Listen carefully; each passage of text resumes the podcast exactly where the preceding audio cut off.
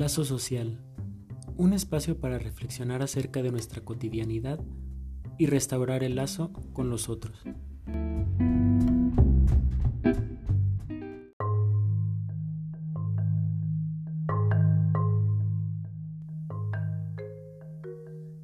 ¿Por qué asistir a un espacio de escucha si puedo contarle mis problemas a mis familiares, amigos y conocidos?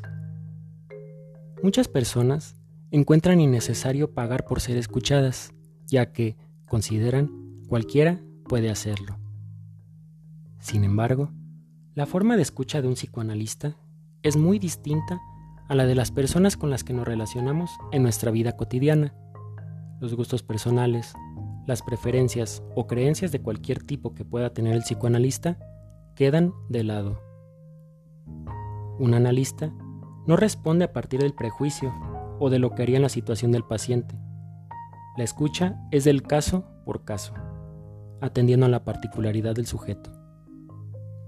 A partir de lo que va apareciendo en el discurso, se realizan intervenciones, las cuales tienen como efecto que el paciente pueda cuestionarse acerca de sus actos, de su deseo, de su forma de vincularse con los otros y cómo esto se relaciona con su malestar, y de esta manera pueda llegar a construir algo distinto a partir de ello.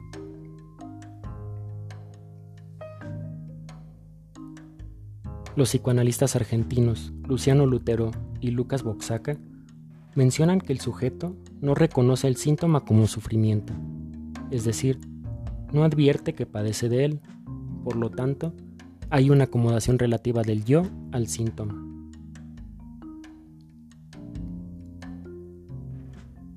Con respecto al síntoma, un analista no indica ni sugiere lo que el paciente tiene que hacer, pero sus interrogaciones abren la posibilidad de que éste encuentre vías que quizá antes no había considerado.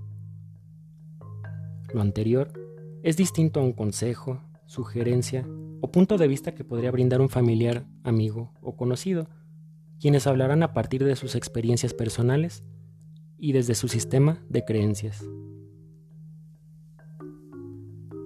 Cabe aclarar que un espacio de escucha, como lo es un espacio analítico, no pretende sustituir las relaciones interpersonales de quien asiste. Al contrario, uno de los efectos de una escucha analítica es restaurar el lazo con el otro de una manera distinta a la que se tenía con anterioridad, y que aquella relación nos resulte sufriente. Así que, hablar con nuestras personas cercanas y asistir a un espacio de escucha no se excluyen entre sí. Únicamente, es necesario tener en cuenta que se trata de formas de escucha totalmente diferentes y en contextos distintos.